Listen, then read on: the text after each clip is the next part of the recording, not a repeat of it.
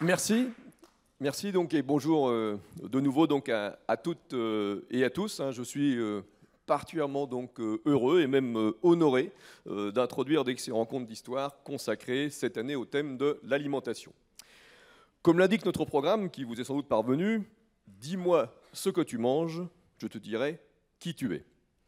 En empruntant cette citation à Jean Anthelme Brillat-Savarin, gastronome et auteur culinaire français de la fin 18e, début 19e siècle, nous en avons fait notre fil conducteur. Pour démontrer ce que notre rapport à l'alimentation et à ses modes de production ou de consommation traduit des rapports de nos sociétés aux politiques, aux culturels, aux religieux, à l'économie, à la technologie et à bien d'autres domaines encore. Aussi, pour essayer de répondre au moins un peu au propos qui m'a été assigné, l'alimentation des filles d'hier et de demain, tout ça en quelques minutes, je vais tenter donc de dégager quelques évolutions notables en matière d'histoire récente de l'alimentation, en me limitant, en raison du temps imparti, à l'époque contemporaine et à l'échelle des pays occidentaux. La première, me semble-t-il, est peut-être la plus importante donc à mes yeux, est que non seulement on dispose aujourd'hui d'une meilleure connaissance de l'évolution des consommations ou des productions alimentaires, mais que surtout, cette connaissance s'accompagne désormais d'une attention beaucoup plus marquée et même d'une prise de conscience des coûts et des impacts induits par ces modes de production, par ces modes de consommation, et en, particulier en matière de coûts ou d'impact climatique, environnemental ou encore de santé publique. On observe d'ailleurs la même attention désormais portée et la même prise de conscience en termes d'inégalités révélées par notre rapport à l'alimentation, que ces inégalités soient territoriales, sociales ou même genrées. Aussi, comme le mentionne notre programme,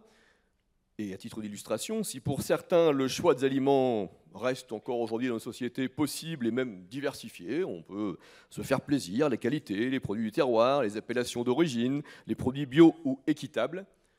Pour d'autres, dans les mêmes sociétés, l'urgence est tout simplement de manger. Ou pour le dire autrement, dans nos sociétés un peu schizophréniques, d'abondance et parfois de gaspillage, j'entendais ce matin que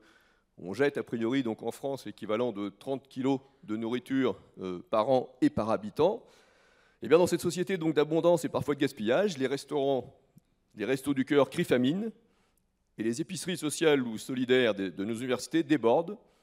face à une précarité étudiante, y compris parfois alimentaire, croissante.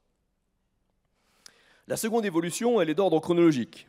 avec effectivement une rupture post-Seconde Guerre mondiale ou post-1945, si vous préférez, revisitée, et en particulier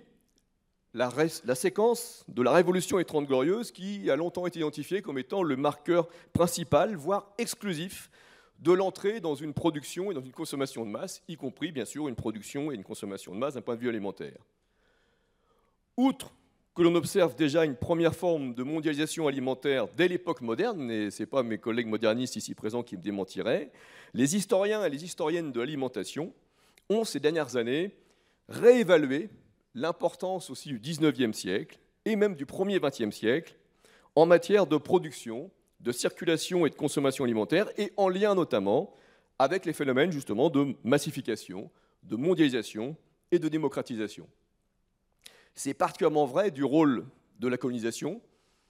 ou encore des grandes migrations européennes, mais aussi du rôle déterminant de la Grande Guerre que connaît particulièrement bien Emmanuel Cronier, qui me succédera donc euh, sur cette scène.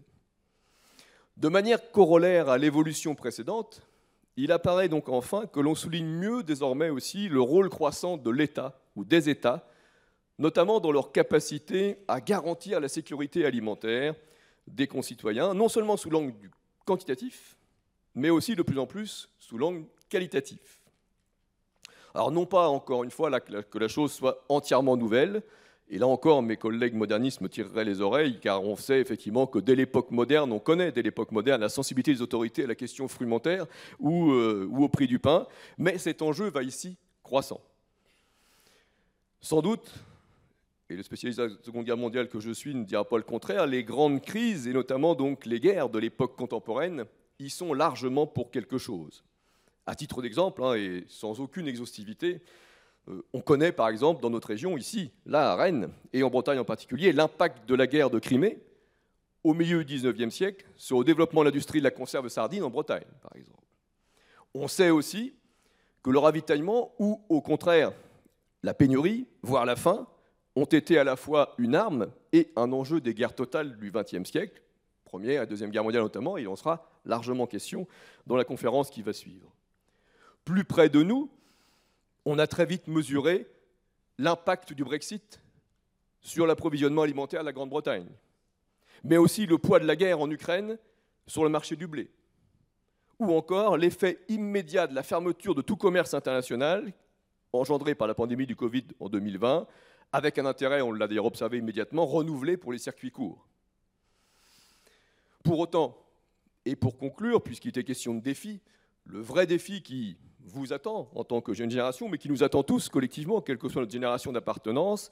consiste désormais sans doute moins à constater ou déplorer ces crises ou analyser ces crises ou leurs mécanismes qu'à agir sur les réponses à apporter pour mieux penser notre monde de demain. Qu'il s'agisse de raisonner en termes de mode de production, de circuits d'approvisionnement, de pratiques de consommation ou encore de normes sanitaires ou diététiques. Aussi, pour terminer sur une note plus positive, l'enjeu aujourd'hui consiste surtout à voir comment ces crises que nous traversons et qu'il faut bien reconnaître se superposent et s'imbriquent, crise géopolitique, crise énergétique, crise climatique, crise sanitaire et donc crise potentiellement alimentaire, comment ces crises peuvent et surtout doivent être source de transformation et de changement pour les dépasser ou pour les éviter? C'est un peu de tout cela, et de bien autre chose encore, sans aucun doute, dont il va être question durant ce week-end des rencontres d'histoire, dans une approche qui, si elle est principalement historienne, se veut aussi volontairement pluridisciplinaire.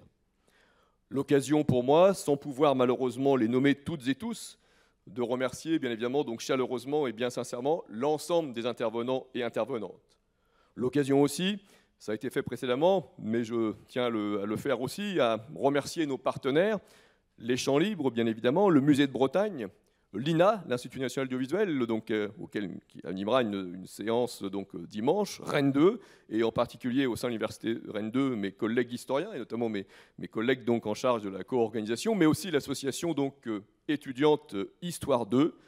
sans oublier bien évidemment donc, le CREA, dont il a déjà été question, notre service donc, audiovisuel qui est en charge de la captation de cet événement. Ainsi, j'ai vraiment grand plaisir donc à déclarer ouverte cette nouvelle édition des rencontres d'histoire et je vous souhaite, je nous souhaite de belles rencontres durant tout ce week-end. Merci.